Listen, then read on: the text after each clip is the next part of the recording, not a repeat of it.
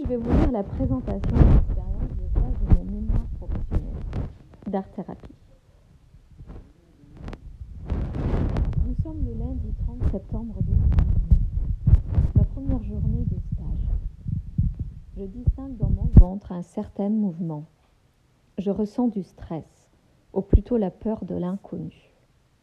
La tête pleine de questions. Je me rapproche du bus qui m'attend. Je vais être stagiaire en art-thérapie dans un hôpital psychiatrique, plus précisément dans des ateliers de médiation artistique. Le lundi, je découvre l'atelier de danse et le mardi et jeudi l'atelier de théâtre. Le responsable des ateliers de danse a programmé une sortie à la mer avec les trois groupes de l'atelier. J'ai dans ma tête des mots de ma formation de profac qui résonnent. Devenir art-thérapeute, c'est se détacher de l'idée de vouloir pour les autres. Maîtriser une part de son empathie et juste accompagner le sujet. Ne pas vouloir pour le patient. Pourtant, aujourd'hui, ce premier jour dans l'inconnu, je me sens fragile, seule, devant ce bus et face à cette première journée de stage. C'est comme le début d'un voyage. Nous sommes heureux du nouveau départ, mais inquiets de ce que l'on va découvrir. Forcément, je me mets à la place des patients qui, eux aussi, doivent se sentir souvent sur un chemin inconnu. De plus, aujourd'hui, l'atelier se déplace à la mer. La mer, l'horizon, peu de limites, moins de cadres, moins de stabilité? À quoi s'ajoute le fait que les ateliers se mélangeront? Les participants vont devoir faire face à plusieurs changements en même temps. Alors j'accepte mes réflexions en me disant que c'est mon premier mois de formation et que je suis encore une stagiaire d'art-thérapeute. Je m'autorise ces pensées. La journée à la plage m'a directement mis sur des pistes de recherche très intéressantes à propos de ma future fonction d'art-thérapeute. J'ai trouvé tout de suite une mise en route de travail psychique, mais également à l'aide des échanges dans le journal du bord avec mes formateurs de Profac. En effet, une participante n'a pas voulu s'asseoir dans le sable, ni aller se tremper les pieds dans l'eau. Elle était donc durant trente minutes hors du groupe. Les infirmières ont essayé de lui expliquer que le sable ne tachait pas les vêtements. Et au fur et à mesure, Madame Z a accepté de s'asseoir dans le sable. J'ai pris l'initiative d'inventer, d'inviter cette participante à me donner la main pour essayer d'aller dans l'eau ensemble. Elle a accepté ma proposition avec plaisir et la voir heureuse dans l'eau nous a tous très émus. Elle se disait heureuse d'avoir essayé finalement et m'a remerciée. Et c'est seulement en lisant le retour de ma formatrice, suite à l'envoi de mon rapport journalier, que je me suis rendu compte que l'attente des infirmiers du lieu de stage envers moi et celle concernant que l'éthique du neutre propres à l'art-thérapie de l'école de Profac n'ont pas les mêmes valeurs ni les mêmes attentes envers le sujet et la professionnelle dans sa fonction. Suite à mon intervention auprès du nom de la participante Madame Z, mes recherches et questionnements ont forcément démarré. Cette situation m'a aiguillé vers des questionnements concernant la fonction d'art-thérapeute et les différences entre la médiation artistique et l'art-thérapie. Grâce à cette situation, ma problématique se dessinera plus tard. Maintenant, ma formation terminée, j'écris ces lignes et je comprends que j'ai encore du chemin à parcourir.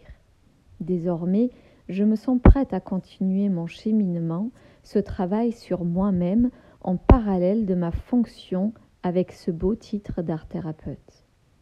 J'essaye ici de témoigner de mon expérience acquise au cours du stage et le fil rouge qui me guidera jusqu'à la problématique de ce mémoire professionnel. Mais avant tout, je dois commencer par vous décrire l'endroit dans lequel j'ai pu faire mes observations cliniques. Il s'agit d'un hôpital psychiatrique, un établissement public de santé.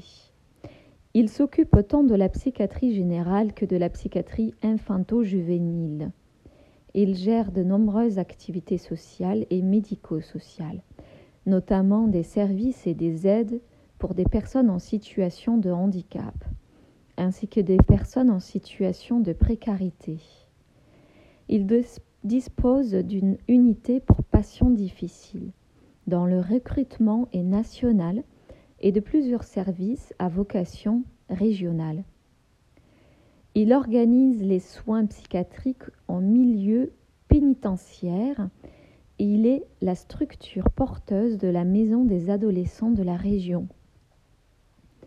En 1989, la Fédération intersectorielle des ateliers à psychothérapie médiation corporelle a été mise en place afin d'offrir aux patients la plus grande diversité possible de matériaux, ont été mis en place des ateliers de peinture, de sculpture, d'art plastique, un atelier de théâtre, un atelier d'écriture, une chorale, un atelier de photographie, un atelier de danse et enfin un atelier costume ou création d'objets. Ces ateliers ont un projet identique ils ont pour objectif de conduire à la réalisation d'œuvres individuelles ou collectives, susceptibles d'être exposées, montrées au public, inscrites dans un circuit d'échanges socio-économiques. Le fonctionnement des ateliers repose sur deux règles communes. La première règle est que l'animation des ateliers se fait par une équipe composée de soignants et de techniciens artistes. La deuxième est que l'accueil soit ouvert à toute personne voulant venir y travailler en but de se soigner. Des réunions psychocliniques et de théorisation ont lieu une fois par mois pour l'ensemble des ateliers. Une régulation est imposée aux ateliers à temps plein tous les 15 jours et une fois par mois pour ceux à temps partiel. Une journée de réflexion a lieu une fois par an. Le conseil de pôle se réunit une fois par an aussi. Au niveau des soins, l'accueil des patients s'effectue sur rendez-vous après indication de l'équipe soignante, d'un médecin, de la personne elle-même ou en raison, d'un suivi. Chaque atelier a mis en place des formes d'entretien spécifiques à sa création. Les séances de travail se déroulent dans un cadre défini qui précise les horaires, le lieu, la fréquence dans le respect de la confidentialité. Les ateliers sont principalement encadrés par des infirmiers et animés par des artistes. L'hôpital organise deux fois par an des stages initiation de perfectionnement à l'animation d'ateliers de formation et des journées d'échange ou d'analyse de pratique pour les animateurs d'ateliers d'écriture. Quand la médiation est nécessaire, un contact avec la presse locale, la télévision, la radio et les revues spécialisées, la création d'un site Internet et la communication autour des manifestations publiques est mis en place un séminaire a été créé en 1992 pour soutenir le travail des ateliers. Chaque premier mardi matin du mois, l'ensemble des intervenants des ateliers et toute personne intéressée par ce travail se réunissent. J'ai eu l'immense plaisir d'écrire un texte sur la thématique du cadre durant un de ces séminaires et le médecin responsable des ateliers a retenu mon texte. Ce dernier trouvera sa place dans le tome 4 du livre qui rétrospective les pensées et textes du séminaire. Il m'a également fait confiance pour lire mon texte lors du colloque le 23 septembre 2020. En effet, ce 23 septembre, je me suis rendue, presque un an après avoir effectué mon stage à l'hôpital, où j'avais déjà assisté à des colloques. Aujourd'hui, c'est à moi de parler devant un public composé de personnes pluridisciplinaires. J'ai préparé un texte sur le cadre et la fonction du professionnel.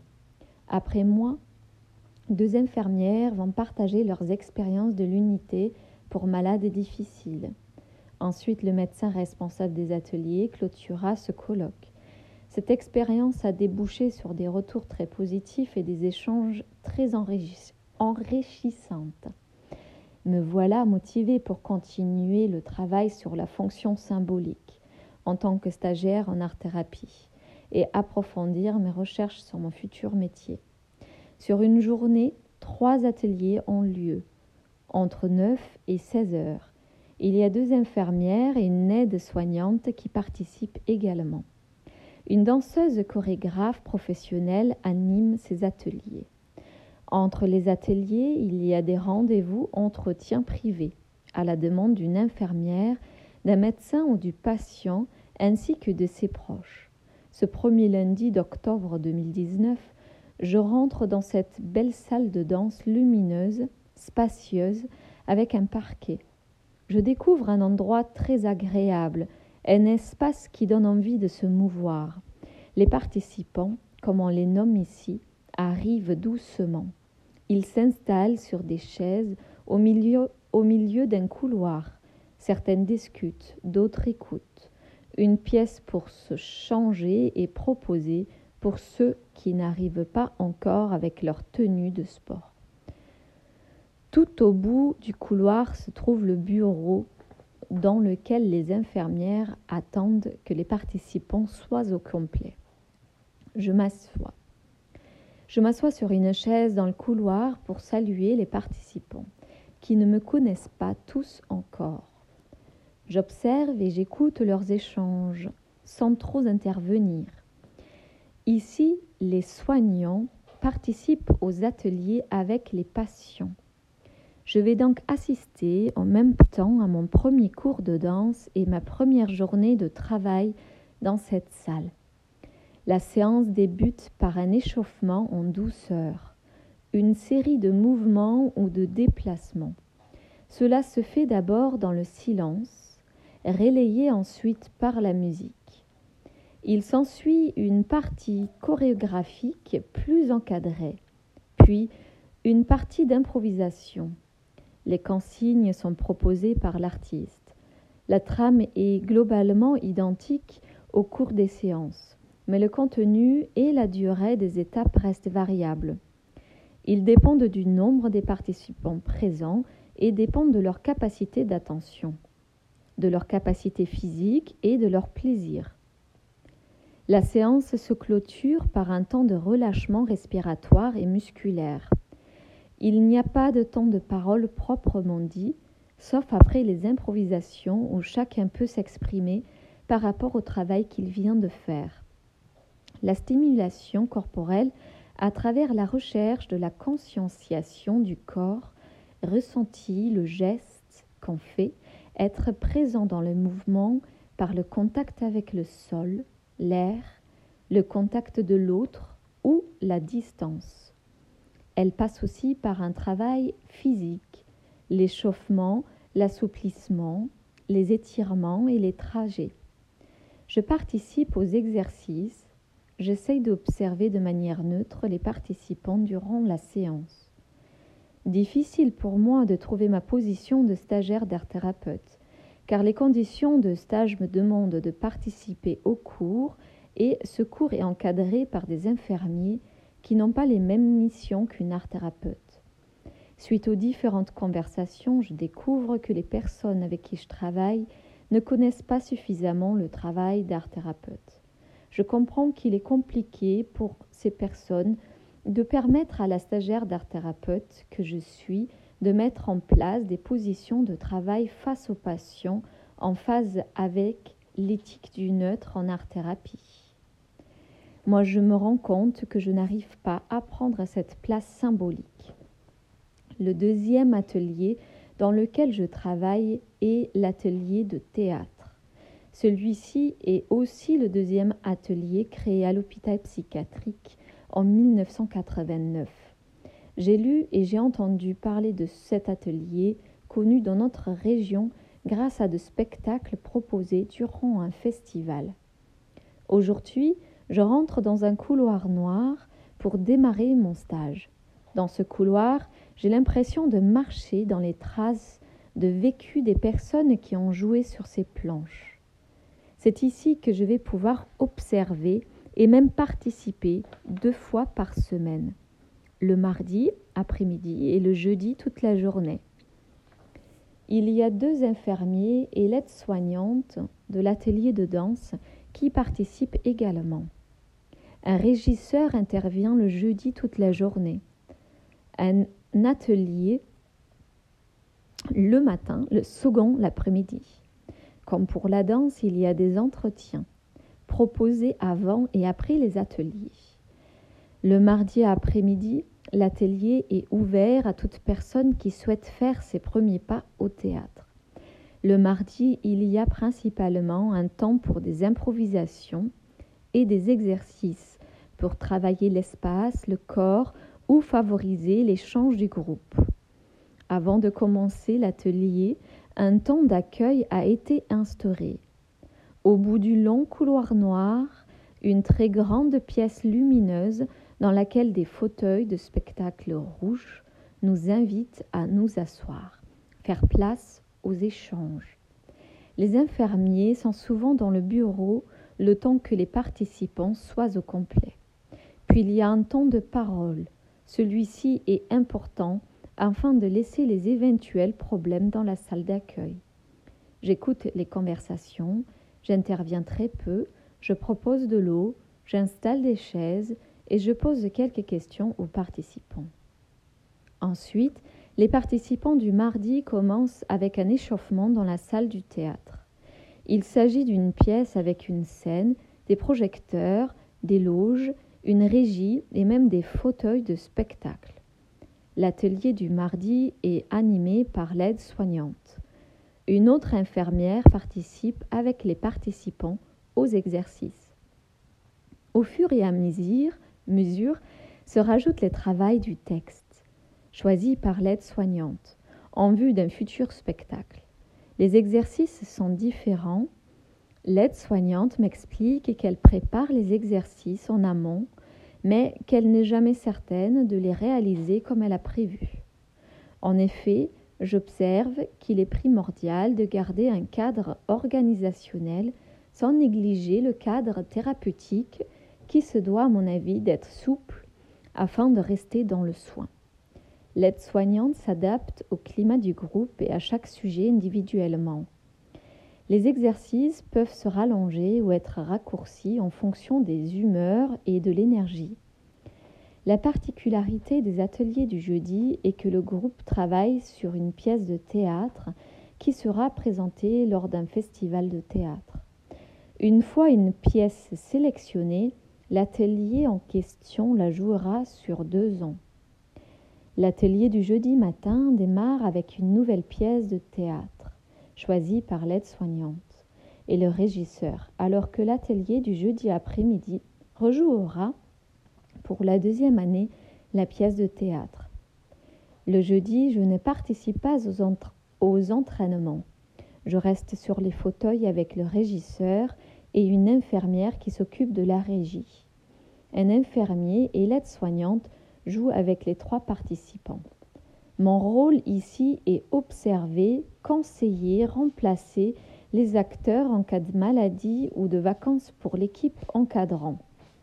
Le jeudi matin, je découvre un autre groupe de participants. Cette année, ils sont que trois. Le jeudi après-midi, je rencontre un grand groupe de onze participants qui se connaissent parfaitement bien. L'ambiance est amicale entre eux et détendue. Je me mets en mode discrète et observe leurs échanges. Une fois en salle d'entraînement sur scène, je découvre par scène, petit à petit, la pièce de théâtre. Je me sens plus proche de ma place stagiaire d'art thérapeute. Néanmoins, je reste dans l'observation. Le jeudi après-midi, un infirmière et l'aide-soignante participent à la pièce et une autre infirmière s'occupe de l'organisation. la régie et le maquillage lors du spectacle. Les jeudis, il n'y a pas d'exercice d'improvisation comme les mardis. Ce stage me semble très important pour observer les différentes facettes du soin auprès des patients et pour comprendre l'importance d'une création de poste d'art thérapeute dans les structures pour compléter le soin auprès des patients. Lors d'un entretien avec le cadre des ateliers de l'hôpital psychiatrique, j'ai su que malgré le manque d'une art thérapeute sur place et leur fonctionnement très différent de celui que Profac vise, que ce lieu allait m'éclairer sur des aspects théorico-cliniques nécessaires pour exercer le métier d'art thérapeute. Les valeurs des ateliers euh, m'ont conquise par leurs ouvertures et le fait de ne pas travailler avec le dossier des malades. Je me suis sentie rassurée de savoir que les ateliers s'appuient sur les approches freudiennes et lacaniennes. Je retrouve alors un point en commun en rapport direct entre ce stage et ma formation, la psychanalyse. Je m'appuierai donc sur la théorie de la psychanalyse qui est considérée dans les ateliers comme le fondement par son créateur. Dans les ateliers, la création est l'élément thérapeutique. Pour le névrosé, la création constitue un des éléments de la pulsion, autrement dit la sublimation, à la fois mécanisme de défense et sa réalisation. Le sujet risque de lutter contre la pulsion en la sublimant dans une activité socialement valorisée. La création artistique peut remplir cette fonction et pour un sujet de structure psychotique, la création, je répète, parce que là je, me suis perdue, et pour un sujet de structure psychotique, la création... Non, j'arrive pas. La création peut-elle faire suppléance au signifiant forclos? En parlant du fait que ce stage m'apporte des compétences théorico-cliniques, Plusieurs moments intéressants et riches en apprentissage ont fait naître la problématique de ce mémoire. Mes expériences durant ce stage ont été diverses. Elles m'ont permis de me poser de nombreuses questions. Rapidement viennent à la surface ces questions ressemblant à des problématiques. Est-ce que la médiation artistique peut avoir un effet thérapeutique? Et comment une art thérapeute pourrait se créer son espace au sein d'une structure. Comment alors réagir au nom du sujet Mais au bout de ces trois mois passés au sein de ces différents ateliers, ce qui m'a le plus interrogé, c'est la question de l'intégration d'un sujet qui rencontre des difficultés et comment faire pour rester dans un accueil thérapeutique sans l'exclure du groupe. Comment répondre à la subjectivité du sujet? Certaines situations vécues durant ce stage m'ont secoué et m'ont guidé sur une réflexion concernant la singularité du sujet et sur la problématique du théâtre en soins. Prenons l'exemple de cette discussion avec M. S acteur au théâtre de l'atelier du jeudi matin. Dans la salle de l'accueil, il me confie ses difficultés. Il raconte en détail comment il fait pour faire naître un personnage. Il se plonge au plus profond de lui-même afin d'inventer tous ses personnages. Monsieur S vient alors envelopper son vide d'un habit qui le fait tenir endosser un personnage où le jeu est un autre. Je me pose donc la question de la limite entre artiste et le malade.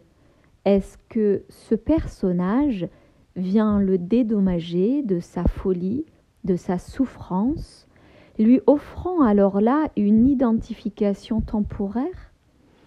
Les questions commencent à venir. Je me mets au travail psychique ma fonction de futur art thérapeute démarre.